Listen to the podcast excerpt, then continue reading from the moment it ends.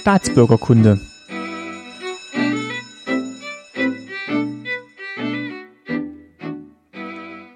Folge 76, schönen guten Tag. Mein Name ist Martin Fischer und ich freue mich, dass ihr wieder zuhört bei Staatsbürgerkunde. Ja, Folge 76, was mit Folge 75 passiert ist, das erzähle ich mal an anderer Stelle. Jetzt will ich aber erstmal meine Gäste für heute begrüßen. Ich bin zu Gast nämlich in Jena und links von mir am Tisch sitzt Daniel Börner. Guten Morgen. Hallo. Und rechts von mir sitzt Stefan Walter. Guten Morgen. Hallo. Und die beiden äh, und ich sitzen im Büro der Geschichtswerkstatt Jena, weil wir sprechen wollen über eben diese Geschichtswerkstatt und auch die Publikation, die hier herausgegeben wird, die Gerbergasse 18. Und bevor ich jetzt allzu viel darüber erzähle, wie ich zu dem Heft gekommen bin, ähm, würde ich einfach vielleicht Sie, Herr Birner, oder ja, mal bitten zu erklären, was ist denn die Gerbergasse 18? Ja, die Gerbergasse 18 ist eine Zeitschrift, die es schon seit mittlerweile über 20 Jahren gibt. Wir sitzen zwar hier in einem relativ schnöden neuen Bürogebäude, aber die Geschichte des Vereins ist schon etwas älter.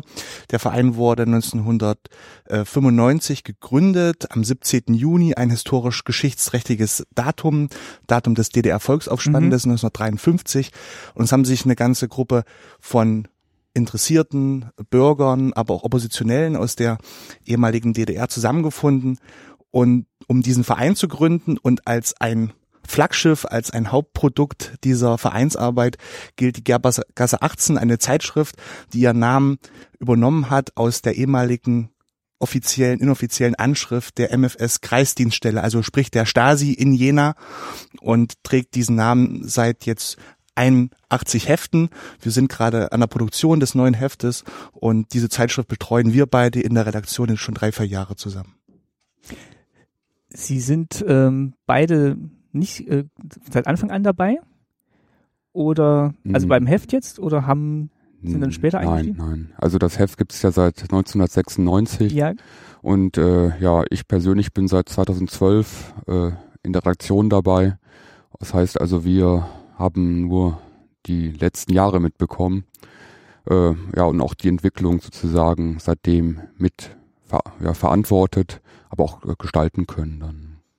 Was war denn so der Auslöser, wenn Sie es jetzt auch von Ihren Vorgängern ähm, noch transportiert bekommen haben? Was war denn so der Auslöser, dieses, ja, diesen Verein überhaupt zu gründen und ähm, ja dann auch das Heft? Also der Verein und auch die Zeitschrift haben mehrere Transformation, Metamorphosen durchlaufen. Und der Ursprungsgedanke war in Jena an einem Ort, ähm, der auch für Opposition, für Widerstand in den 50er, 60er, 70er, 80er Jahren stand, ein, äh, eine Werkstatt zu gründen, eine Geschichtswerkstatt zu gründen, deren Idee an sich schon älter ist, aus Skandinavien kommt, auch in der Bundesrepublik beheimatet war, also eine Geschichte von unten zu erzählen, die nicht so sehr ähm, sich nur auf akademische Forschungsfragen beschränkt, sondern die Biografien und die Lebensläufe von Leuten erzählt, die in der DDR gelebt haben. Und dafür maßgeblich waren eben auch die Gründungsväter und Gründungsmütter der Geschichtswerkstatt. Es war auch damals schon ein relativ überschaubarer äh, Kreis von 20, 30 Leuten, die sich zu diesem Verein ähm, zusammengeschlossen haben. Und relativ schnell war klar, die Vereinsarbeit sollte auch nach nach außen sichtbar werden und ein gutes äh, Zeichen war eine Publikation, eine regelmäßige Publikation und die gibt es seit 1996 mit dieser Zeitschrift äh, Gerbergasse. Äh, die Zuschauer können oder Zuhörer können das jetzt nicht sehen, aber wenn wir hier die Hefte vielleicht mal zeigen äh, würden, dann in einer in einem in einer Abbildung sieht man, dass die Hefte sich äh, farblich anders jetzt gestalten, dass sie inhaltlich anders aufgebaut sind, dass auch die Schwerpunkte sich anders verlagert haben und, und dass das Heft auch dicker geworden ist. Also wir haben versucht, ähm, die Tradition Tradition beizubehalten, auch die Gründungsfragen, äh, die Gründungsanliegen der Zeitschrift beizubehalten. Das sind vor allem Aufarbeitung der SED-Diktatur, aber auch Vermittlung von Demokratie, Bildungsarbeit und vor allem auch Darstellung der vielfältigen Forschungslandschaft zur DDR-Geschichte.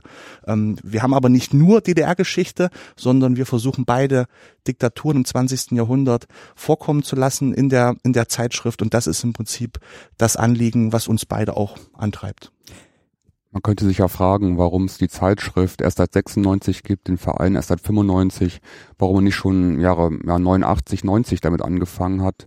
Und das bringt uns eben auch zum anderen Thema, nämlich gewisse Konjunkturen, auch im Gedenken oder in der Beschäftigung mit Geschichte. Und das ist ein bisschen meine Interpretation. Ich war ja persönlich nicht dabei.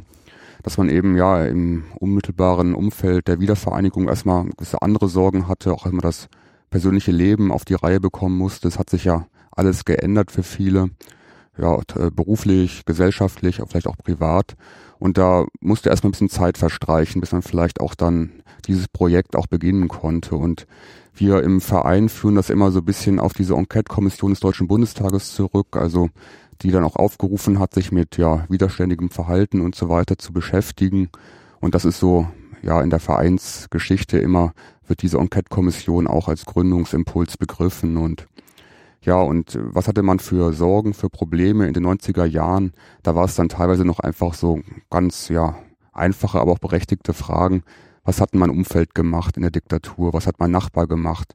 War denn der bei der Stadtsicherheit oder war es nicht? Oder was war denn vielleicht der Kommunalpolitiker, der äh, eine schnelle Karriere gemacht hat nach 90 oder wie auch immer, was haben die denn so getrieben?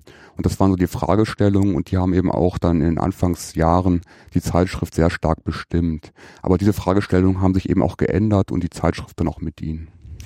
Gab es denn da so eine Leerstelle, dass man gesagt hat, man braucht diesen Verein und diese Zeitschrift, weil Sie auch gerade gesagt haben, es gab diesen Aufruf von der Enquete-Kommission. Ähm, man würde jetzt davon ausgehen, der, der Bundestag oder die, äh, die Bundesrepublik macht dann enorme Anstrengungen, um eben diese Geschichte aufzuarbeiten, aber nichtsdestotrotz muss es ja eine Leerstelle gegeben haben, die, die Sie füllen. Es gab im Grunde genommen schon eine Leerstelle, weil es kein äh, Publikationsorgan gab, das sich speziell dieser Zeit gewidmet hat. Natürlich kamen diese Themen auch tagtäglich in Zeitungen vor, in Büchern natürlich auch, aber eine regelmäßige Zeitschrift, die kontinuierlich informiert viermal im Jahr herauskommt, das gab es so nicht. Wir hatten im Laufe der Jahre auch noch äh, Schwester, Partnerzeitschrift, wenn man so nennen darf. Äh, die sind mittlerweile aber auch entweder eingestellt worden aus finanziellen oder anderen Gründen und mittlerweile würden wir für uns schon eine Art Alleinstellungsmerkmal sehen, zumindest hier in, in Thüringen, dass wir über Zeitgeschichte, über Politik, aber auch speziell über die Fragen der Aufarbeitung ähm, unsere Leser äh, informieren. Ich denke auch, dass äh, die Zeitschrift ist ja in Jena entstanden und das ist so ein bisschen auch mein Eindruck, dass die damals Handelnden schon den Eindruck hatten, gerade in Jena, wäre so eine solche eine Bemühung, so ein Projekt, so eine Zeitschrift nötig und würde auch den richtigen Nährboden finden. Ne? Also dass die Zeitgeschichte Jenas äh, ja im 20. Jahrhundert eben mehr als genug Stoff dafür bieten würde. Das hat sich ja auch bestätigt. Und denn, ich denke, das ist der erste Grund. Der zweite, wie schon gesagt, dieser Impuls auch, wir selber schreiben jetzt Geschichte, wir machen das von unten, wir machen das selbst. Und es waren ja auch dann oft auch Autoren, die sozusagen nicht schon zu DDR-Zeiten Journalisten waren, gerade nicht, das war ja wichtig. Die waren teilweise auch bei Zeiss und so weiter, die hatten zu DDR-Zeiten gar nichts mit Zeitung, Journalismus, Geschichte zu tun. Die haben dann gesagt, nach fünf Jahren, also nach der Wiedervereinigung, jetzt, die haben schon mal auch die Notwendigkeit gesehen, auch jetzt fünf Jahre, als ja schon die Demokratie erreicht war, die Wiedervereinigung ja schon da war, jetzt müssen wir doch nochmal selber Geschichte schreiben. Und das ist für mich auch einer der wichtigen Gründungsimpulse unserer Zeitschrift gewesen oder bis heute dann auch. Wichtig war und ist uns auch äh, immer eine Zeitschrift äh, zu bleiben, die sich an, ans Publikum richtet. Äh, trotz äh, wissenschaftlicher Fragestellung und Autoren sind wir offen für eine breite Autorenschaft und so soll es auch weiterhin bleiben. Also wir sehen uns ein Stück weit an der Schnittstelle zwischen Wissenschaft und Publikum. Wir versuchen die Leser jetzt nicht mit Bleiwüsten und 95 äh, Fußnoten pro Artikel abzuschrecken, sondern ein, eine attraktive im, im, im Wortsinne und auch lesbare und attraktive Zeitschrift äh, zu bleiben, die man auch einfach gerne in die Hand nimmt und äh, der man sich auch widmet, wo man die Artikel lesen kann, verstehen kann und die sich also nicht abgrenzt äh, in einer Unverständlichkeit rein akademischer Forschungsfragen. Was mir trotzdem aufgefallen ist, also die ähm, Artikel, die sind jetzt, die, die haben ja schon einen gewissen Anspruch. Also die sind jetzt nicht ähm, irgendwie polemisch und ach, wie schön war es in der DDR verfasst, sondern die, die setzen sich ja wirklich kritisch damit auseinander. Und Sie haben es ja gerade angesprochen, auch diese, dieses wissenschaftliche Arbeiten merkt man jetzt den Autorentexten dann schon an. Und das, da kommt dann zwar auch schon so eine persönliche Meinung hin und wieder durch, aber es ist dann trotzdem also sehr fundiert und neutral gehalten aus meiner Sicht. Ist das auch so ein, so ein Ziel, das Sie, das Sie haben, dass es dann eben wirklich Hand und Fuß an, dass, dass es wirklich auch bestehen kann, auch gerade weil es eine Zeitschrift von, von unten ist und jetzt nicht aus dem universitären Betrieb heraus entsteht? Ja, es ist natürlich schon eine Zeitschrift mit Anspruch und äh, ich denke, äh, ja, so ein Leser braucht auch Zeit und auch die mhm. Muße und auch die Bereitschaft, sich darauf einzulassen, wenn er die Zeitschrift als solche, eine Ausgabe, die ja immerhin 56 Seiten insgesamt hat, ja, durchstudieren will, was natürlich nicht jeder kann und will, aber auch jeder einzelne Artikel ist natürlich, ja, äh, eine gewisse Herausforderung, wenn man den dann von A bis Z durchlesen will. Aber den Anspruch haben wir schon. Also wir wollen schon äh, journalistisch oder auch wissenschaftlich auf einer gewissen Ebene, einem gewissen Niveau uns mit Themen auseinandersetzen und das dann eben auch den den Lesern anbieten. Also wir haben einen ganz diversen Leserkreis, Leute, die seit 96 dabei sind. Wir haben jetzt äh, ja neue Zielgruppen auch, die wir auch ganz bewusst ansprechen. Und äh, das ist natürlich auch eine Gratwanderung. Und das war es ja aber auch seit 96 in den verschiedenen ja, Wandlungen, die die Zeitschrift auch durchgemacht hat. Ne? Und, und das ist auch nicht immer einfach sozusagen. Das erstens die Zeitschrift so zu machen, aber auch dann sozusagen äh, ja, sie auch dann dem, dem Publikum näher zu bringen, ne? so wie sie ist. Ich versuche es vielleicht nochmal auf das Credo zu bringen. Vielfalt ist so ein bisschen unser, unser Motto in ähm, der Arbeit mit der Zeitschrift, auch in der Abbildung von äh, Themen. Und in, durch diese Vielfalt versuchen wir auch verschiedene Positionen, auch verschiedene Lesergruppen, aber natürlich auch verschiedene Opfergruppen auch abzubilden. Natürlich gibt, gab und gibt es auch immer wieder subjektive, polemische äh, Beiträge, aber natürlich haben sich auch im Laufe der 20 Jahren äh, die Autoren gewandelt. Jetzt sind äh, natürlich junge Wissenschaftlerinnen und Wissenschaftler am Ruder oder im Aufstreben, die die DDR selber auch persönlich gar nicht mehr erlebt haben und auch durch ihre Biografie eine gewisse Objektivität mit äh, reinbringen, bringen, was nicht heißt, dass Leute, die biografisch in der DDR verwurzelt sind, diese diese nicht hätten. Aber natürlich äh, in der Anfangszeit muss man so sagen, ähm, hatten wir auch Artikel, die sich schon auch an ein gewisses Klientel gerichtet haben und dieses Etikett oder auch vielleicht dieses Ruf oder dieses diesen dieses Image möchten wir, möchten wir nicht tragen. Also möchten keine Klientelzeitschrift sein, die im Prinzip nur Artikel abbildet, ähm, die, die, die, die Meinung von, von Lesern widerspiegelt als Echoraum, sondern wir möchten schon auch äh, zu Widerspruch, auch zu Kritik anregen, äh, zum Nachdenken.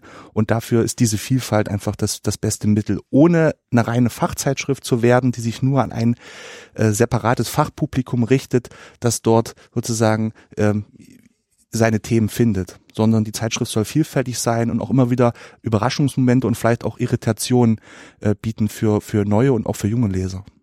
Was mir jetzt aufgefallen ist, seitdem ich das Heft lese, also so seit vier, fünf Aufgaben, es gibt halt auch von den Titeln her immer so ein Thema, was auch einen Bezug zum, zum Heute hat. Also es ist nicht, dass man immer nur zurückblickt, sondern man sagt dann, also ähm, Geschichte und Demokratie war ein Thema, dann auch äh, ja, Sprache, Diktatur war, glaube ich, auch mal ein Thema. Und ähm, da nimmt man natürlich sofort auch Assoziationen mit in, in Blick, ähm, wie ist es denn heute? Oder auch wenn es jetzt nicht explizit ausformuliert ist, aber man, man vergleicht es dann trotzdem, ja, wie ist denn die Sprache der, der Behörden und des öffentlichen Raums heute? Oder ähm, Minderheiten in der DDR. Ich glaube, das war, das kam auch mhm. zu einer Zeit, das Heft, wo dann wirklich auch so die Aufregung war, ähm, was passiert denn in, in Dresden und in Leipzig? Und ähm, Flüchtlingskrise oder Geflüchtetenkrise war dann immer so ein Wort, was dann rumging und man mhm. setzt das dann automatisch in Bezug, wie ging es denn eigentlich den Minderheiten damals? Und ähm, ich finde, das ist eigentlich auch ein ganz, ganz schöner Bezug, den sie da herstellen. Der entsteht wahrscheinlich auch nicht, nicht zufällig.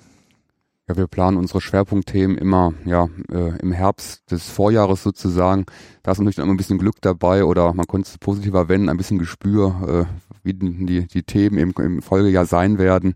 Also ich denke, es war ein bisschen noch Glück dabei. Also man weiß natürlich schon, hat eine eigene Vorstellung an auch an Dingen, wo man sagt, okay, das kann man nochmal aufgreifen, da ist noch was zu sagen. Und wenn dann sozusagen die, die aktuelle politische oder gesellschaftliche Lage da noch so einen Nährboden für, für so ein Thema bietet, ist natürlich, ist natürlich ideal. Ne?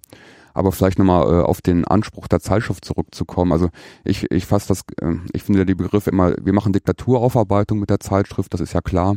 Aber wir machen, wir wollen damit auch Demokratievermittlung machen. Das sind für mich eigentlich auch zwei Seiten einer Medaille. Diktaturaufarbeitung ist natürlich, klingt bisschen negativ, klar. Diktaturen sind negativ und äh, die Schrecken und der Terror und so weiter, was damit verbunden ist. Aber wir wollen ja auch dann da, da geht es wieder um die junge Generation, denen ja auch was vermitteln und das ist halt Demokratie, eine freiheitliche Gesellschaft und das ist so ein bisschen immer den Anspruch, den denke ich wir damit auch verbinden und äh, da, das ist auch der Brückenschlag ja auch zu dem, was die Geschichtswerkstatt Jena als Herausgeberin ja auch in der über die Zeitschrift äh, hinausgehenden Vereinsarbeit auch macht, Bildungsprojekte, Vorträge und so weiter und so fort.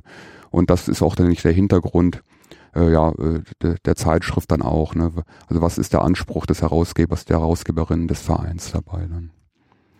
Merken Sie da, treffen Sie da auf eine Leserschaft, die durchweg noch die, die geschichtlichen Zusammenhänge parat hat oder auch wenn Sie diese Vermittlungsarbeit machen, wie weit muss man denn jetzt schon ausholen nach 25 Jahren, um halt diesen Kontext zu schaffen, in dem sich das Heft dann bewegt?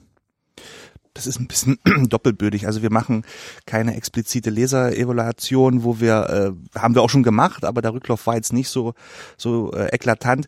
Wir wissen im Grunde genommen so genau nicht, wer unsere Leser sind. Wir wissen zwar quantitativ, also wir drucken ähm, die Zeitschrift in Auflage von 1000 Exemplaren, wovon außer ein paar Restexemplare auch äh, fast alle weggehen, in einem hälftigen Verhältnis zwischen Abonnenten in ganz Deutschland, auch Europa und weltweit sogar. Und die andere Hälfte verkaufen wir im lokalen Buchhandel, äh, regionalen Buchhandel, aber auch äh, für Bestellungen oder für kleinere Museen, ausgewählte Gedenkstätten, die, die sich dem Thema widmen. Genau, ich kenne es aus Hohenschönhausen, da bin ich nämlich drauf mhm. gekommen. Mhm. Da lag es dann mal aus und da habe ich dann auch gesehen, dass es das überhaupt gibt. Ja, also so so so eine gezielte äh, ja Reaktion oder Kommunikation mit der Leserschaft ähm, haben wir nicht, äh, aber wir sind dafür offen. Also es kommen immer wieder mal Leserbriefe rein, auch Reaktionen, äh, aber äh, wir versuchen eigentlich auch nicht, uns auf ein Zielpublikum zu verengen.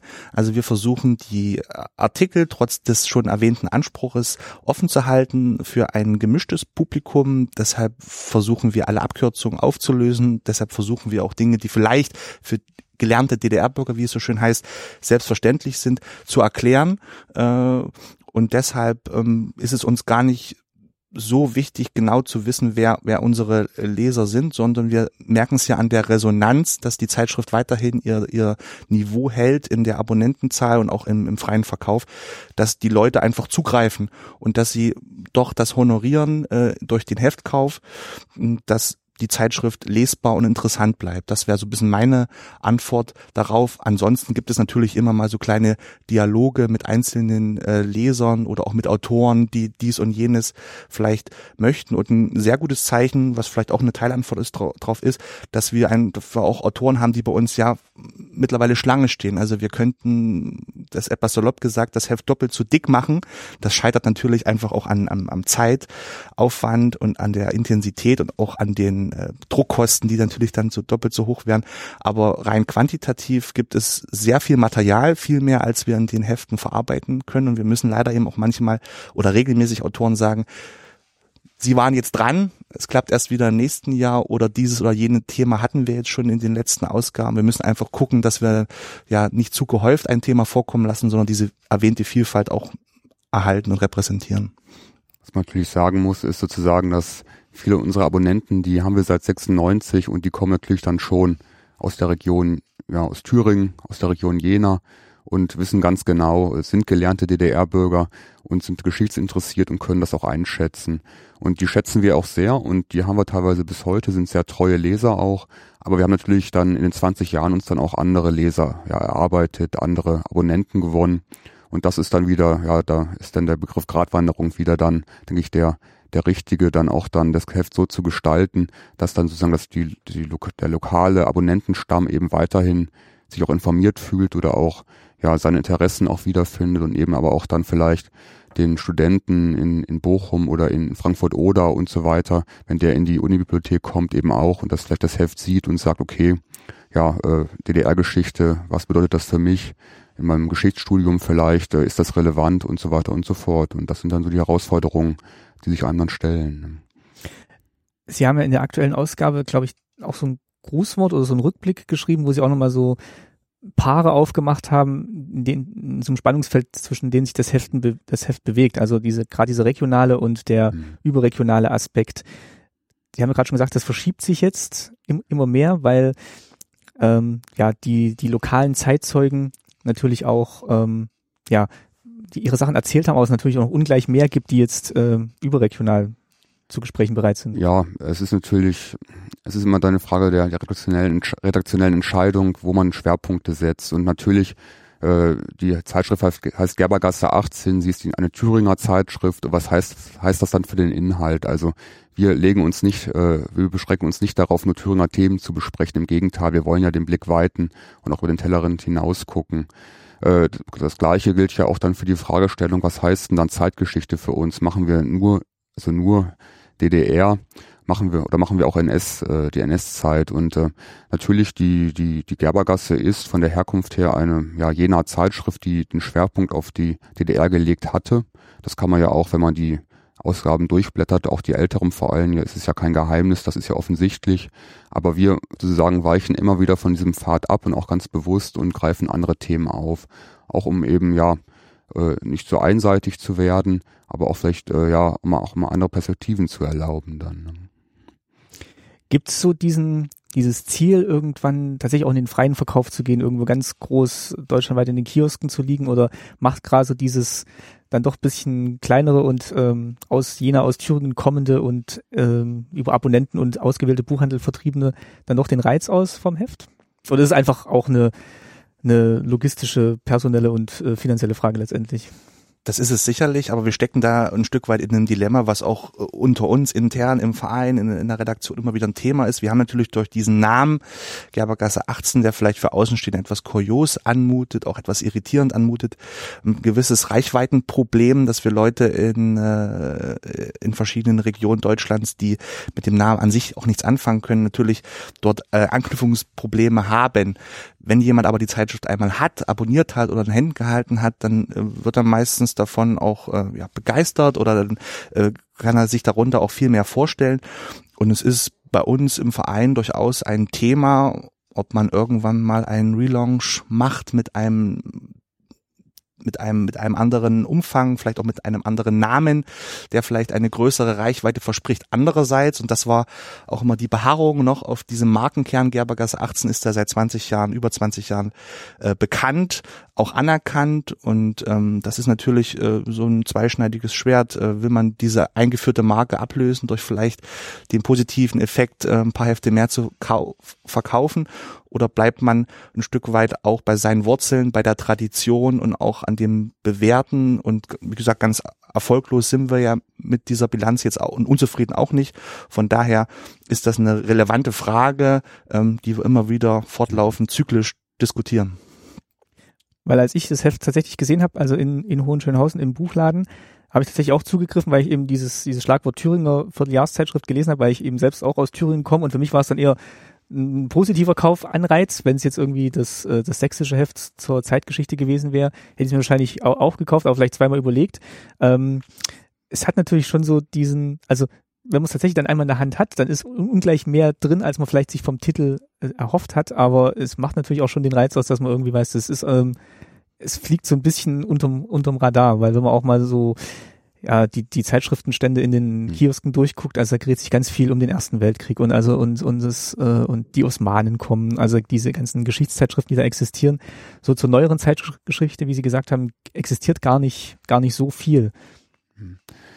Ja, also das ist natürlich, also wir sehen uns auch nicht in Konkurrenz jetzt zu diesen Zeitschriften, die man am Bahnhofskiosk auch da überall dann auch findet. Wir machen da schon was anderes und auch mhm. was Spezielleres und äh, Nische ist vielleicht das falsche Wort, aber eine Spezialzeitschrift ist es dann schon. Und ich denke mal, da muss man die Erwartungen dann auch bisschen im Zaum halten. Also äh, die Frage ist natürlich, äh, die großen Buchhandlungen, die haben ja ihr Sortiment recht, ja, es ist ja alles äh, wenig Platz und viel Angebot und da dann auch reinzukommen über den großen Vertrieb und so weiter und so fort, das ist natürlich dann ein Punkt, über den wir auch oft sprechen und überlegen, könnte man da vielleicht irgendwie reinkommen, aber den Stein der Weisen haben wir da noch nicht gefunden. Also das ist natürlich eine große Frage und da kommt man dann auch wieder vom Print zu digital, ob man da vielleicht diesen Weg gehen könnte, aber auch das muss man ja gestalten und das fängt ja an bei den Bildrechten, die man dann teilweise bei den Bildagenturen äh, dann neben Print auch für digital erwerben müsste, was da mehr Geld kostet. Und das müsste man erstmal reinholen, diesen,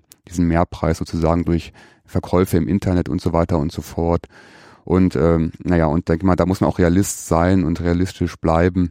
Äh, das ist natürlich dann, man muss es auch durchrechnen, es muss sich rechnen dann auch für uns. Und das, da gibt's immer verschiedene Erwägungen, die man da anstellt. Ja, ich denke mal, wir, wir alle kommen hier am Tisch aus einer Generation, wo man halt wirklich viel Zeitschriften und Zeitungen gelesen hat, wo wirklich so eine Zeitschrift auch noch was ist, was so einen bleibenden Wert hat. Also so mhm. gerne ich jetzt auch im Internet recherchiere und Blogs lese und ja offensichtlich auch ein Internetmedium hier bespiele, diese, diese Zeitschrift oder so, die man dann doch irgendwann in den Rucksack nimmt und dann zur Hand nimmt, also da, da geht's dann halt wirklich nur um dieses Medium und das, ja, kann ich schon verstehen, dass man das dann abwägt und so sagt, ähm, will man, will man sich davon lossagen und oder noch was äh, Komplementäres dazu machen. Ja, es ist uns schon auch wichtig, obwohl wir so ein bisschen auch hybrid fahren, das heißt manche Artikel äh, als Anreiz, als Teaser ins Internet stellen, möchten wir auch ein äh, haptisches Produkt irgendwie haben, also auch dieses in der Hand halten und auch die Mühe, die wir uns machen, mit einer regionalen Druckerei, Druckhaus äh, Gera zusammenzuarbeiten, das ist, sind uns auch schon wichtige Kriterien und Komponenten. Natürlich könnte man die Zeitschrift billiger herstellen oder man könnte sie auch äh, im Internet veröffentlichen, aber äh, das ist uns auch immer wichtig geblieben, ähm, dass, dass es einen bleibenden Wert hat und den sehen wir sozusagen nicht in einer PDF äh, auf irgendeinem äh, Server, sondern auch schon im, im, weiterhin im Buchregal und das spiegeln uns auch viele, selbst jüngere Leser wieder, dass, ähm, dass dieses in der Hand halten und sich der Zeitschrift widmen äh, und nicht nur am Bildschirm zu lesen, dass das auch schon äh, ein Wert an sich ist. Sie haben vorhin gesagt, die Redak äh, nicht die Redakteure, die ähm, Autoren stehen teilweise Schlange und Sie haben eine ganz große Liste von Dingen, die Sie noch machen wollen. Sehen Sie auch so ein bisschen Zeitdruck? Also ich hm, kann das vielleicht mal so kurz aus eigener Erfahrung sprechen. Jetzt 25 Jahre nach Mauerfall wird es dann auch zumindest auf der Zeitzeugenseite dann schwierig. Sie haben gesagt, viele junge Wissenschaftler kommen jetzt als Autoren eher in Frage. Das verschiebt sich wahrscheinlich dahin auch. Aber sehen Sie dann wirklich so einen Zeitdruck jetzt noch möglichst schnell, möglichst viel zu dokumentieren, zu erfassen, einzuordnen, bevor ja die Zeitzeugen nicht mehr zur Verfügung stehen? Das ist natürlich äh, eine wichtige Kategorie, dieses biologische Problem, wie man es vielleicht sagen muss leider, dass wir ein Stück weit immer hinterherhinken hinken und dass wir natürlich äh, Fragen haben, gerade an die Generation, die nach dem Zweiten Weltkrieg äh, ja gelebt hat. Äh, wir hatten vor ein paar Jahren den 17. Juni, also auch dieses Gründungsdatum und auch die, dieses Ereignis nochmal im Zentrum und merken jetzt schon, dass einige Zeitzeugen, die wir da befragt haben in einem anderen Vereinsprojekt, leider gar nicht mehr da sind. Also es ist schon auch eine Jagd nach Themen und Autoren, die noch, die noch da sind, die noch auskunftsfähig sind. Andererseits, und das ist der andere, die andere Pegel, der ausschlägt, gibt es auch innovative neue Fragen. Wie kann man DDR-Geschichte vermitteln äh, in einer Graphic Novel, in einem Computerspiel? Äh, ja, was sagen junge Generationen zur Bedeutung von Geschichte und Gegenwart? Und ist es wichtig zu wissen, äh, wer Erich Honecker war und wann der geboren ist, oder ist es nicht viel wichtiger zu unterscheiden, was Demokratie und Diktatur äh, kennzeichnet? Also das sind sozusagen diese beiden Pole, die uns umtreiben, wo wir versuchen, eine, eine Mischung, und da komme ich wieder auf dieses, diesen, dieses Schlagwort Vielfalt abzubilden. Und wir haben äh, Autoren, die schon in ihren 80ern stehen, die nochmal so eine Art Lebensbilanz ziehen und die nochmal berichten über ihre politische Haft äh, in Bautzen oder Waldheim. Und, und wir haben auch sehr junge Autoren, die äh, Mitte 20 oder Anfang 30 sind, die einfach äh, ihre, ihr, ihr, äh, ihre Annäherung an Geschichte vermitteln und diese beiden Sachen doch zusammenzubringen in einer Zeitschrift, das, das ist der Reiz und, und deshalb, das treibt uns, denke ich, auch an, diese, dieses Spannungsverhältnis auszuhalten. Haben Sie den Eindruck, dass 25 Jahre nach Mauerfall das, ähm, das Thema soweit in den Köpfen präsent ist oder muss da eigentlich nach wie vor dran gearbeitet werden, dass das wach zu halten. Also ich, ich kenne es halt noch aus dem Geschichtsunterricht, da wurde halt sehr viel auf die auf die Kriegszeit, Nachkriegszeit eingegangen, die jüngere deutsche Geschichte dann eigentlich eigentlich kaum. Ich kenne jetzt die Lehrpläne mhm. aktuell nicht. Ähm, einerseits sagt man natürlich dann schon, Ost und West sollen zusammenwachsen und ähm, je weniger die Kinder von heute wissen, dass es, äh, dass es mal andere, ja, also nicht wissen, aber so wenige Unterschiede sie machen zwischen Ost und West, umso besser. Andererseits will man natürlich auch die, die Erinnerung wachhalten und eben sagen, hier diese Diktatur oder diese Diktaturen gab es mal auf, auf ähm, dem Gebiet, was heute die Bundesrepublik ist. Ja gut, die Frage der, der, der historisch-politischen Bildung der Jugendlichen ist natürlich ein großes Thema.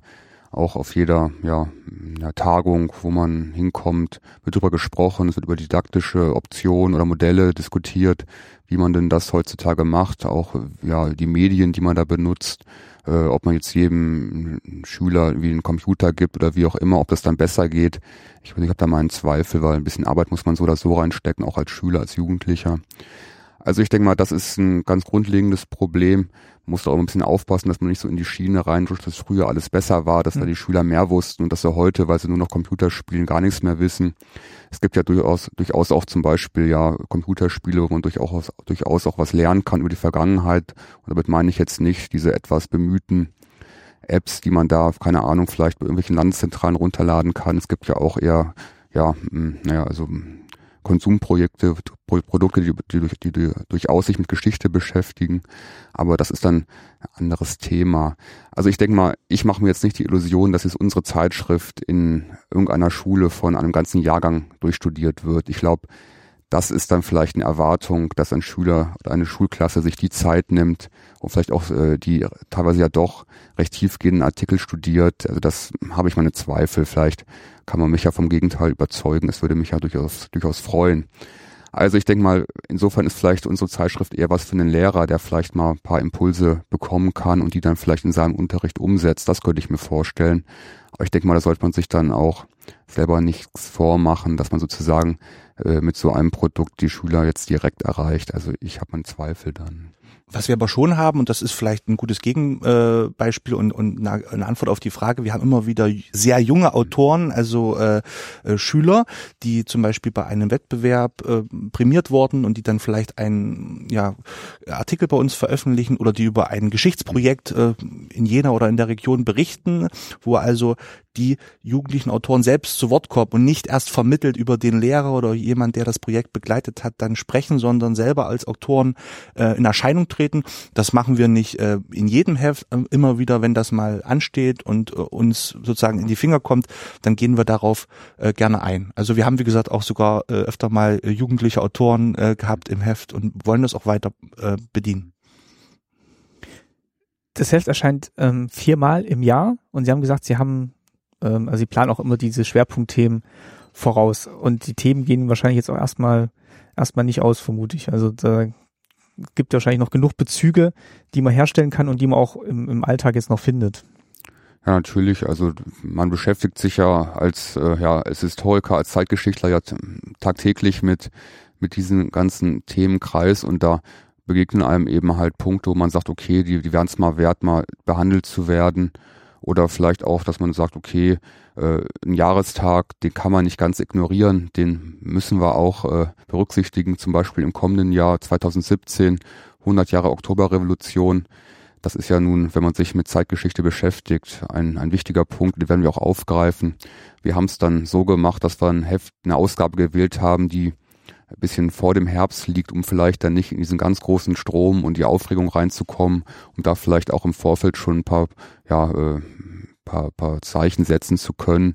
Ob das dann gelingt, werden wir sehen. Und dann denkt man eben auch drüber nach, wie kann man so ein Thema zeitlich platzieren, macht das Sinn? Oder und dann denke ich, dann entwickelt sich auch so ein, so ein Jahrgang dann auch. Und und dann hat man eben auch die, die Zeit, man weiß, aha, im Herbstheft, im Winterheft kommt der und der vor, dann auch die Autoren teilweise recht langfristig anzusprechen oder äh, dann und auch dann das zu gestalten dann. Wir haben zwar diese vier äh, Schwerpunktthemen, äh, die in jedem Heft also sich abwechseln, aber wir haben auch durch unsere stehenden Rubriken Zeitgeschichte und Zeitgeschehen, Diskussion auch immer die Möglichkeit, aktuell zu reagieren. Und wenn ein Artikel sozusagen äh, relativ aus aktuellen Anlass vielleicht reinkommt oder auch uns wichtig ist, dass das Thema vorkommt, dann können wir auch immer situativ reagieren, natürlich äh, in dem Zeithorizont einer Zeitschrift. Wir können nicht tagesaktuell mhm. äh, sein, aber das heißt, äh, aus, auch außerhalb dieser Themenschwerpunkte versuchen wir aktuell und gegenwärtig ähm, zu bleiben. Würden Sie sagen, dass die, die Lehrstelle, die damals definiert wurde, bevor das Heft gegründet wurde, oder die Geschichtswerkstatt mittlerweile gefüllt ist? Oder sehen Sie immer noch Raum jetzt nicht vielleicht auch nur für Ihre Projekte, sondern auch ja, überregional, dass da eigentlich noch mehr passieren müsste, um eben auch diese Geschichte von unten noch, noch mehr zu platzieren? Ja, man muss ja sagen, dass äh, heutzutage ja jeder, der von unten sozusagen Geschichte schreiben will, ja eigentlich noch viel mehr Möglichkeiten hat, äh, das auch öffentlich kundzutun. Also jeder kann ja heutzutage seine Homepage da äh, mit Texten noch und nöcher vollstellen. Ob es dann rezipiert wird, ist dann die andere Frage. Mhm. Ne? Also wenn, wenn derjenige sich dann unsere Zeitschrift vielleicht als Publikationsplattform nutzt, wie man es auch mal bezeichnen will, hat er zumindest die Gewissheit, dass er so und so viele Abonnenten und Leser darüber hinaus erreicht. Also äh, also ich mal, der Punkt ist eben, dass sich die Fragen geändert haben. Ich habe ja vorhin schon gesagt, was in den 90er Jahren vielleicht Thema war, ähm, wer dann das und das gemacht hat oder wer sich auch ja, schuldig gemacht hat, das ist ja dann auch eine Frage, die sich stellt. Und die hat sich natürlich schon verschoben. Also äh, das ist dann nicht mehr so der Punkt, auch nicht mehr in der öffentlichen Diskussion. Dafür sind vielleicht eher dann ja strukturellere, tiefergehende Fragen dann, die heute interessieren und und insofern denke ich, äh, äh, braucht es auch weiter so ein Organ, wo man solche Sachen auch veröffentlich, veröffentlichen kann, auch vielleicht auch wirklich mal mit regionalem Bezug, mit Alltagsbezug, mit lokalem Bezug, wo dann vielleicht andere Zeitschriften sagen, na ja, wir kümmern uns um National- und Weltgeschichte, lasst uns in Ruhe mit euren, mit euren lokalen Sachen dort. Ne? Und dafür, denke ich, ist die Gerbergasse immer noch sehr wertvoll dann bis heute. Also wir sind wirklich fernab irgendwie zu jammern, sondern wirklich äh, blicken mit Stolz und auch mit Freude zurück, dass wir diese Strecke äh, mitgestalten ähm, durften und sind auch dankbar gegenüber unseren Förderern. Das will ich einfach nicht unerwähnt lassen, weil wir kommerziell nicht so funktionieren könnten. Also wir werden durch die Stadt Jena hier lokal, durch das äh, Land, die Sta Staatskanzlei Thüringen äh, werden wir, in Erfurt werden wir gefördert, aber auch durch die Bundesstiftung für die Aufarbeitung der SED-Diktatur aus Berlin werden wir schon viele Jahre gefördert. Also ohne diese kontinuierlichen wesentlichen äh, Förderer und auch den Mitherausgeber, den Landesbeauftragten, äh, würde es uns so nicht geben können. Aber freilich, und das gehört auch äh, zu dieser äh, Arbeit und zu der Wahrheit dazu, ist es natürlich auf äh, jährlichen Kampf äh, weiter zu existieren, auch mit den begrenzten Mitteln auszukommen und vielleicht auch für eine Weiterentwicklung der Zeitschrift ähm, zu kämpfen, denn viele kleine Teilkosten steigen. Äh, wir müssen uns selber nicht motivieren, aber natürlich ist es immer auch gut, wenn man Autoren äh, nicht nur ein symbolisches, sondern vielleicht auch ein faires Honorar bezahlen kann, wenn man äh, die Bildredaktion ordentlich ausstatten kann mit schönen und an, anregenden Fotografien. Und dafür braucht man einfach auch finanzielle Mittel. Und auch wenn die Zeitschrift äh, 3,50 Euro kostet. Ähm, natürlich würde sie sich nicht tragen mit, mit diesem Preis. Und in dem Sinne sind wir also eine nicht kommerzielle Zeitschrift, die äh, von Förderung äh, lebt und ähm, trotzdem immer wieder für ihre eigene Legitimation natürlich äh, versucht, äh, Erfolg zu haben. Und ähm, in dem Sinne äh, machen wir weiter und versuchen uns weiterzuentwickeln und hoffen, durch die Förderung, aber auch durch, durch eigene Qualität einfach zu überzeugen und nicht nur, wie wir es eben schon thematisiert hatten, zu jammern über die Schlechtigkeit der Welt. Ja. Nichtsdestotrotz gab es jetzt auch vor kurzem eine Diskussion, ähm, gerade um die Bundesstiftung zur Aufarbeitung der SED-Diktatur. Ähm, wie soll das, wie soll es weitergeführt werden? Geht es irgendwann ins Bundesarchiv über? Ist jetzt quasi die Aufgabe äh, der Bundesstiftung erfüllt? Ähm, Gibt es von Ihrer Seite aus, aus Meinungen? Wird es irgendwann einen Zeitpunkt geben, wo man sagt, jetzt, äh, jetzt ist genug aufgearbeitet mit der DDR und wir formulieren jetzt das Ziel um oder hat es dann tatsächlich noch länger Bestand? Ja, dass man jetzt sagen kann, dass Aufarbeitung irgendwann aufhört, das denke ich nicht. Jede, jede Generation stellt ja ihre eigenen Fragen an die Vergangenheit und wird auch an die Zeiten, die uns interessieren, mit denen wir uns beschäftigen, auch ihre eigenen Fragen stellen.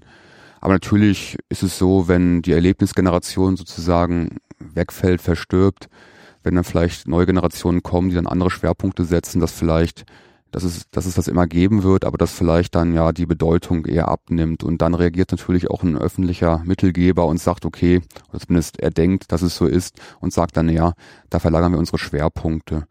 Und äh, jetzt 25 Jahre nach der Wiedervereinigung, nach dem Ende der DDR, gibt es natürlich auch Überlegungen, wie man das strukturell, aber auch finanziell neu ordnet. Und dabei gibt es natürlich verschiedene Akteure. Das ist die Bundesstiftung zur Aufarbeitung der SED-Diktatur. Das ist die Stasi-Unterlagenbehörde. Aber es gibt darüber hinaus noch viele Akteure, Museen, Gedenkstätten, Institute, die auf diesem Feld eine Rolle spielen. Und da ist eben momentan noch nicht so ganz absehbar, auch für uns nicht, was da vielleicht in also in fünf Jahren, wie dann die Aufarbeitungslandschaft auf, äh, aussehen wird. Äh, da man teilweise wird ja auch auf den nächsten Bundestag gewartet, der da grundlegende Entscheidungen treffen soll. Und je nachdem, wie das alles ausgeht oder ob dann vielleicht andere Sachen in dem Moment mehr pressieren und dass man sich erstmal darum kümmern muss nach der nächsten Wahl, warten wir momentan auch ab, wie das weitergeht. Und es ist ja manchmal auch ganz äh, profan ist das nicht, aber zum Beispiel bei der Bundesstiftung, die, die lebt von Kapitaleinnahmen und wenn da die Zinslage schlecht ist, äh, leidet darunter auch die, die, die Quote der, der Fördermittel sozusagen. Und dann wird die Konkurrenz eben groß, ne, weil alle dann sich um einen kleiner werdenden Topf streiten und dann, dann, dann gibt's eben halt ja auch mal nichts oder weniger dann auch. Ne. Stimmt, ich muss mich korrigieren, es geht um die um das Stasi-Unterlagenarchiv, nicht um die genau, Bundes Bundesstiftung. Muss man, muss man trennen. Genau, also genau. Um deren äh, Übergang ins Bundesarchiv, darum ging's. Ähm, Ja, also es ähm, ist tatsächlich auch, auch spannend zu beobachten, wie sich das jetzt auch verändert hat in den äh, 25 Jahren. Also am Anfang auch jetzt so, so popkulturell, also wie die DDR wahrgenommen wurde. Ich weiß nicht, inwieweit das bei Ihnen im Heft auch stattfindet, aber ähm, es gibt ja nach wie vor äh, Filme, Fernsehserien, also Weißensee irgendwie ganz erfolgreich gewesen, wo irgendwie dieses Thema noch noch aufrechterhalten wird und wo man dann doch merkt, es ist dann doch noch ein Interesse da, weit ab jetzt irgendwie von äh, wie wie lustig war es im Osten oder so. Also wir greifen das natürlich auf, äh, einmal natürlich in diesem negativen äh, Aspekt der Ostalgie, aber auch in diesem popkulturellen äh, Kontext äh, von daher ist es ganz interessant. Als Stichwort im nächsten Jahr werden wir zum Beispiel ein Heft machen zu Geschichte und Geschichten im Film, wo sicherlich auch Weißen Sie und andere Fernsehproduktionen eine Rolle spielen. Und ähm, das ist natürlich auch eine Antwort auf ähm, die, gegen, die gegenwärtige Sicht ähm, auf Geschichte, wie man Geschichte vermittelt, wie man Geschichte auch äh, verdichtet und wie man sie aufarbeitet letztlich. Und ähm, da werden wir drauf versuchen zu reagieren, ohne zu moralisieren, zu pädagogisieren und da äh, zu glauben oder uns anzumaßen, äh, wir hätten da äh, ein Zugriffsrecht auf, auf, auf eine ja, richtige Art mit Geschichte umzugehen. Also wir versuchen das kritisch zu begleiten, ähm, ohne aber da ein Meinungsmonopol irgendwie herausbilden zu wollen. Wir reden ja in dem Heft oder wir schreiben in dem Heft ja auch nicht nur über die Haupt- und Staatsaktionen. Wir haben ja auch Themen wie Sport, wir haben Musik, also Populärkultur und so weiter, auch um dann vielleicht mal zu zeigen, ne? also was hat Musik äh, in der Diktatur bedeutet, was bedeutet das heute, wie kam man damals am Platten dran, wenn man heute da alles, äh, ob es legal oder illegal, auch herunterladen kann um einfach auch mal ja auch jüngeren Lesern zu zeigen, wie die gleiche Sache in verschiedenen ja Umständen, was die auch differieren kann, die Bedeutung oder auch äh, und so weiter und so fort. Aber auch immer dieses, auch immer die zwei Seiten der Medaille, also Sport, Doping und so weiter. Also das ist in, in Dauerbrenner eigentlich seit 96 auch in unseren in unserer Zeitschrift dann auch. Sehen Sie es als Vorteil, wie die äh, friedliche Revolution zustande gekommen ist, dass sie eben friedlich war, dass es eben die Beschäftigung damit auch getragen wird von einer, ja, zumindest mal der, der von Regierungsseite, dass man irgendwie sagt, das ist uns wichtig und ähm, dass auch so in der Bevölkerung eigentlich so dieses, ja, dieser, dieser Glücksmoment dann doch so lange getragen hat, dass man gesagt hat, dass ähm, das war so eine glückliche Fügung, dass die beiden Deutschlands wieder vereinigt wurden, dass das in ihrer Arbeit dann auch hilft, das so lange ähm, durchzuführen? Ja, dass es die Revolution friedlich war. Ich glaube, äh, dagegen wird sich, wenn sich keiner aussprechen, das ist natürlich, natürlich eine große Errungenschaft, von der wir immer noch zehren. Dass natürlich jetzt die Politik dann auch Geschichtspolitik betreibt und auch Gelder zur Verfügung stellt, das natürlich, das ist so und davon profitieren wir auch. Aber wir sehen uns jetzt sozusagen nicht als ja Transmissionsriemen sozusagen der Politik oder als mhm. Befehlsempfänger. Also wir bekommen Gelder, das, das steht ja auch im Impressum drin, das ist kein Geheimnis. Das, das sagen wir ganz offen, müssen wir ja auch, das gibt's ja auch Vorschriften in den Fördermittelbescheiden. Aber äh, es ist jetzt nicht so, dass wir sozusagen dann thematisch auch Vorgaben bekommen. Nee, also, mir geht es eher darum, inwieweit tatsächlich auch in so in der Leserschaft dann irgendwie auch so oder in der in der Öffentlichkeit selber das Thema DDR wirklich noch so so offen ähm, angenommen wird, dass man sagt, äh, das hat eben diese diese positive Grund, äh, diesen positiven Grundmoment gehabt, von dem aus dann wirklich Medien, ja, medial Sachen passieren das, können. Das ist natürlich sehr unterschiedlich. Wir haben teilweise auch hier so, Informationsstände beim hiesigen Stadtteilfest in wenigen Jena. Da sagt eben der eine, ach lasst mich damit in Ruhe, hm. das ist doch schon so lange her. Der andere sagt, ihr braucht mir nicht beschreiben, wie es damals war. Ich war ja selber dabei und andere, die, die können darüber nicht sprechen, weil sie eben halt so schlechte Erfahrungen gemacht haben, verfolgt wurden, dass sie eben halt, ja, dass es eben halt ein Thema ist, dass das einfach nicht, das, darüber kann man nicht reden, das war einfach zu schlimm. Und das sind eben halt, ja, die, die verschiedenen ja, Erfahrungswerte, mit denen muss man umgehen können, wenn man sich mit Geschichte beschäftigt. Ne? Und da wir gerade die friedliche, friedliche Revolution angesprochen haben, manche sagen ja auch, äh, dadurch, dass es friedlich war, sind eben auch die Täter ungeschoren davon bekommen. Mhm davon gekommen. Und da ist halt auch der Wunsch dann doch da, so friedlich hätte es vielleicht nicht in jedem Fall sein sollen. Ne? Also das ist eben, äh, wenn man eben ja äh, Opfer wurde oder betroffen war, ist eben halt die, die Einstellung und die Perspektive auf manche Dinge auch wieder ein bisschen anders. Insofern äh, muss ich dann auch sagen, ist Ihre Frage schon berechtigt. Also friedlich, ja, nein, ist das gut oder was ist dann der Wert dieser friedlichen Revolution überhaupt für uns heute? Wir, wir versuchen ja auch ähm, von diesen Schlagwörtern wegzugehen, auch wenn wir natürlich immer wieder argumentieren, äh, friedliche Revolution ist der äh, im jedem Fall bessere Begriff als vielleicht äh, Wende. Vielleicht gibt's auch noch mal einen anderen Begriff. Und wir versuchen zu differenzieren und auch dahinter zu schauen, hinter diese Schlagwörter und diese Oberflächen. Und da begegnen uns, wie der Stefan Walter eben schon sagte, auch sehr unterschiedliche Antworten, die auch nicht immer sozusagen äh, in diese Jubiläumsstimmung auch ähm, ja sich einreihen lassen. Und von daher ähm, ist es wichtig, dass man diesen Wert schätzt und immer wieder darauf hinweist und auch auf die Bedeutung, das Wunder äh, die, diese, dieser ge gewaltlosen äh, Revolution hinweist, aber auch sich damit nicht zufrieden zu geben, äh, mit diesem Stolz, den man ja so nicht ha haben, haben sollte oder haben kann und äh, zu schauen, wie lief die ab und was waren vielleicht auch andere Optionen und äh, ja, wie kann man diesen Begriff auch noch mit Unterfutter ja ein bisschen anreichern, um ihn vielleicht auch für Jugendliche erklärbar zu machen, die diesen Qualitätsunterschied vielleicht äh, so nicht mehr nachvollziehen können. Jetzt gibt's ja nicht nur das Heft bei Ihnen in der Geschichtswerkstatt, sondern Sie haben natürlich auch, haben es vorhin schon anklingen lassen, also es gibt noch andere Projekte, die, die, die laufen, Veranstaltungen. Vielleicht können Sie da nochmal ganz kurz was dazu sagen, was die Geschichtswerkstatt neben der Herausgabe der Gerbergasse 18 noch umtreibt. Ja, wir sind, äh, ja, ohne das mit Koketterie zu, zu meinen, trotzdem ein relativ kleiner Verein, ähm, der auf ehrenamtlichen Engagement äh, basiert. Und äh, neben der Zeitschrift, die schon im Zentrum des Vereins steht, haben wir uns im Laufe der Jahre eine ganze Reihe von Neben- und Begleitprojekten erarbeitet. Das sind einerseits regelmäßige Veranstaltungen, also wo wir zu Vorträgen oder Filmen ähm, einladen, die wir mit auswärtigen Referenten bestreiten, aber auch bei, bei uns jemand im, Einf äh, im Verein Detlef Himmelreich, der regelmäßig Stadtführungen anbietet zur Geschichte äh, in der DDR zum 17. Juni oder zur friedlichen Revolution. Also das ganz hautnah auch Leuten näher bringt, wo ist denn was passiert. Wir haben ähm, seit einigen Jahren ein äh, separates Format entwickelt, was wir analog zur zum Werkstattgedanken äh, äh, Zeitzeugenwerkstatt nennen, wo wir ähm, Zeitzeugen, also Augen- und Ohrenzeugen dieser dieser verschiedenen ähm, ja, Zeiträume befragen und dort zu einzelnen Themen äh, kleine Zeitzeugenfilme machen und im Großen und Ganzen auch dokumentieren wollen, gerade zu dem Punkt, irgendwann ist es vielleicht zu spät. Mhm. Da äh, haben wir auch, das machen wir auch nicht für die Schublade, sondern stellen diese Zeitzeugen, Collagen und Zeitzeugenfilme ins Internet, ähm, versuchen das äh, weiter regelmäßig zu realisieren. Und ein anderes Standbein ähm, ist von einigen Vereinsmitgliedern die Bildungsarbeit, wo wir also direkt auch zu Jugendlichen ähm, gehen mit Kursen, mit Workshops und dort ähm, Geschichte vermitteln, Neugier versuchen zu wecken, anzuregen, anzuregen, äh, Fragen zu stellen. Also Fragen sind da wichtiger als die Antworten aus dem Buch. Und da kommen wir eben nicht mit der Zeitschrift und wedeln darum, sondern versuchen das eher ähm, auf eine andere Art und Weise ähm, näher zu bringen und ins Gespräch zu kommen mit jungen Leuten, auch die Auseinandersetzung äh, ähm, auch zu, zu fördern, auch den Streit um Geschichte auch klar zu machen und nicht ein geschlossenes Geschichtsbild einfach hinzulegen, wie es manchmal leider im Schulunterricht den Eindruck hat, sondern äh, zu erklären, dass Geschichte nicht abgeschlossen ist, dass es keinen Schlussstrich äh, gibt, sondern dass man natürlich auch aus der eigenen Geschichte vielleicht was lernen kann. Vielleicht kann man auch aus der großen Geschichte ein bisschen was äh, lernen und antizipieren.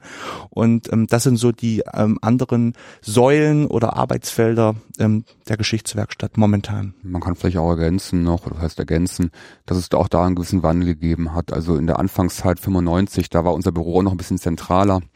Da war eben der Verein oder der damalige Mitarbeiter, den man vielleicht auch mal nennen sollte, Heinz Vogt, auch der Gründungsredakteur unserer Zeitschrift, eben auch Ansprechpartner äh, für Leute, die eben ja betroffen waren, Opfer waren, Fragen hatten. Die sind dann einfach damals in der Gerbergasse dann vorbeigekommen und haben halt gefragt, äh, äh, wo kann ich einen Antrag stellen, welche Behörde ist für mich zuständig und so weiter. Und das hat sich natürlich verändert. Äh, Erstens, wie schon angedeutet, weil unser Büro ein bisschen aus dem Zentrum sich verschoben hat, aber eben auch, weil diese ganzen Beratungsstrukturen für betroffene Opfer der Diktatur auch in Thüringen ja inzwischen anders ausgerichtet ist, sich auch teilweise professionalisiert hat, so dass dies, das, so dass es nicht, nicht mehr so der Punkt ist. Wir haben immer noch Leute, die bei uns mal anrufen, die auch vorbeikommen und dann einfach auch Fragen haben, die auch erzählen wollen über ihr Leben, über ihre, über was sie bedrückt. Das gehört eben auch zu einer Beschäftigung mit der Zeitgeschichte, dass man eben auch, ja, ja, man muss, man darf die eigene Rolle dann nicht, nicht überschätzen. Man ist kein Seelsorger, man ist auch dann irgendwie auch nicht ausgebildet, da zu betreuen, aber man hört eben manchmal einfach auch zu dann. Vielleicht mal zwischendurch nochmal ganz kurz zu Ihnen beiden. Wie sind Sie denn tatsächlich zum Heft gekommen? Also was war denn so der erste Berührungspunkt, wo Sie gesagt haben, da möchte ich jetzt mitmachen oder da da bin ich jetzt dabei bei der Geschichtswerkstatt.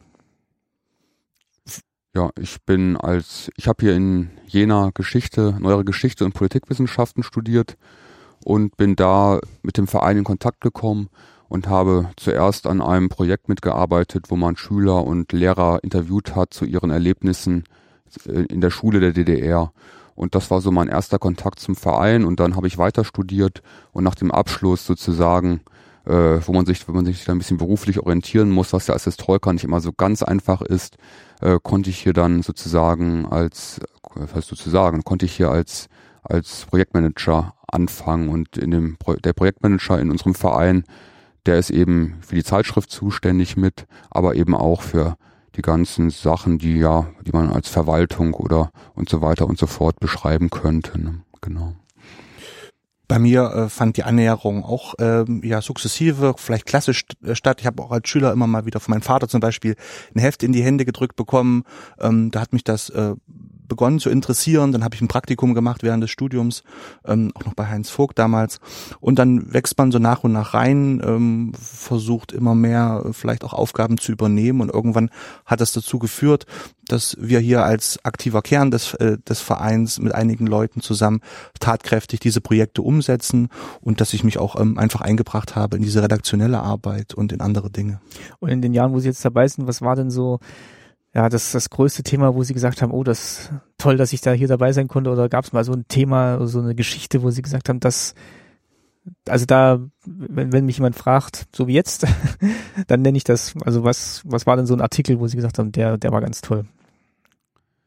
Gut, da musste ich jetzt nachdenken. Also ich finde es einfach schön, wenn man viermal im Jahr dann einfach das Heft in den Händen halten kann, weil wenn es dann aus der Druckerei kommt und man zum ersten Mal wirklich das, das, das Produkt, das physische Produkt anfassen kann, das ist immer eine ganz andere Sache, als wenn man da die Ausdrucker hat und dann sich damit ja auch, naja, es ist eben, auch manchmal ist es ein bisschen mühsam und am Ende hat man aber immer dann äh, ja den Erfolg sozusagen und das vielleicht viermal im Jahr. Ich glaube, das kann ja auch nicht jeder von sich behaupten, dass er so äh, ja äh, den Erfolg in den Händen halten kann und das ist eine Sache, die macht wirklich ja, bis zum heutigen Tag auch Spaß und ist mal wieder schön dann auch. Ne? Da kann ich mich eigentlich nur anschließen. Das ist auch so ein bisschen ähm, ähm, mein Moment, wo man dann auch ein bisschen was zurückbekommt äh, von dem Engagement, wenn man das Heft dann vielleicht mal in, in einer Buchhandlung sieht und sieht dann irgendwo jemand darin blättern und der legt es vielleicht nicht zurück, sondern geht damit an die Kasse und kauft das. Das sind so kleine Momente und es gibt auch keinen einzelnen Artikel, denke ich, auf den man jetzt so äh, explizit stolz ist. Es ist überhaupt diese kontinuierliche mhm. Arbeit, dass die so klappt, dass die so äh, ähm, couragiert und auch kollegial äh, funktioniert, dass es uns noch gibt. Zum Beispiel jetzt, ähm, das ist vielleicht so ein kleines Erfolgserlebnis, was man dieses Jahr rausstreichen könnte.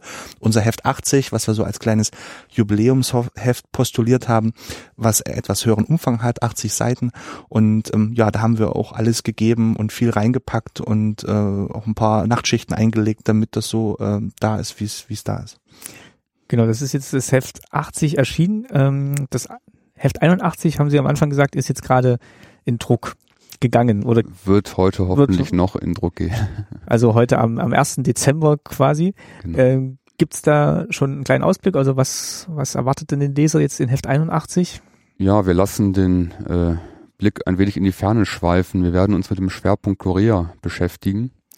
Das mag erstmal ein bisschen weit hergeholt klingen, aber äh, jeder weiß ja, Korea ist bis heute geteilt und da sind die Parallelen natürlich offensichtlich zu dem, was uns sonst beschäftigt. Und als gewissenhafte Historiker haben wir uns natürlich auch Gedanken gemacht über Vergleichen, was das, äh, ja, was das leisten kann und was nicht. Und das ist so ein bisschen auch unsere Frage, wenn wir dann sozusagen äh, ja eine Autorin zum Beispiel aufschreibt, was denn Südkorea von der deutschen Einheit äh, gelernt hat oder lernen will oder hoffentlich lernen kann. Und das ist so ein bisschen auch der Grundtenor des Heftes. Und dazu haben wir natürlich dann noch unsere gewohnten Rubriken, wo denke ich auch dann jeder was finden kann. Dann. Genau, wir haben versucht, da auch wieder eine Mischung abzubilden, Stichwort Vielfalt und überregionale Reichweite. Wir haben zum Beispiel einen Artikel über, äh, über Rostock, über äh, den Waffelhandel äh, in der äh, DDR, der natürlich unter dem Deckmantel stattgefunden hat. Ähm, da haben wir einen Autor, der uns das sehr äh, nah beschreibt. Wir haben aber auch ein ganz aktuelles Thema, wo es zum Beispiel geht um das Projekt zur Rekonstruktion zerrissener Stasi-Unterlagen. Viele, die sich mit dem Thema beschäftigen, werden diese Tausenden von Säcken schon mal mhm. irgendwo gesehen gesehen haben mit Dokumentation oder anderen Projekten und da beschreibt uns äh, eine Mitarbeiterin dieses Projektes, wie das ganz praktisch, technisch, logistisch äh, äh, vonstatten geht, wie also versucht wird, äh, diese zerrissenen Unterlagen mit einer modernen Computertechnik wieder zu rekonstruieren, was das schon für Zwischenerfolge äh, bedeutet und was man mit dem Projekt ansonsten noch will. Und dann ist vielleicht noch ein kleiner Höhepunkt die Frage, wie subversiv waren die Dicke Ducks? Wir hatten gerade schon über mhm. Comics gesprochen in der Geschichte und aktuell. Ähm, das ist so vielleicht auch für, für, für für viele Leser, die vielleicht als Jugendliche so ein Heft in der Hand hatten, ein spannender Artikel. Ähm, da haben wir einen Autor gewonnen, der die Biografie des Dicke Duck Erfinders Johannes Hegenbart äh, nachzeichnet und dort in einem Beitrag ähm, zusammenfasst. Also ähm, die Leser können gespannt sein auf das neue Heft. Das kommt wann raus? Kurz vor Weihnachten. Okay, also noch in diesem Jahr liegt es dann unter, genau. unterm Weihnachtsbaum. Gut, dann würde ich sagen, bedanke ich mich an der Stelle mal bei ähm, Daniel Birner und Stefan Walter für das Gespräch über die Gerbergasse 18 und dass ich zu Gast sein durfte in den Redaktionsräumen. Gerne. Ähm, wir werden sicher noch verlinken, wo das Heft ähm, erhältlich ist, wie man Abonnement bekommen kann und ähm, ich glaube, es gibt nicht mehr alle Ausgaben zu nach äh, nachzubestellen. Manche sind vergriffen. Manche sind genau. vergriffen, aber äh, wenn ich mir umgucke, also äh, in den Kartons stehen dann doch noch äh, welche da. Ich weiß nicht, ob das das Gesamtlager ist, aber man kann. Es sind durchaus noch welche verfügbar, wenn man da genau. interessiert ist, auf alle Fälle. Also schaut gerne mal rein. Es gibt wirklich äh, viele unterschiedliche Themen und ähm, ja, wir würden uns, glaube ich, alle freuen, wenn das Heft neue Leser finden würde. Dann, äh, wie gesagt, bedanke ich mich nochmal und bedanke mich auch fürs Zuhören und äh, sage Tschüss bis zum nächsten Mal bei Staatsbürgerkunde.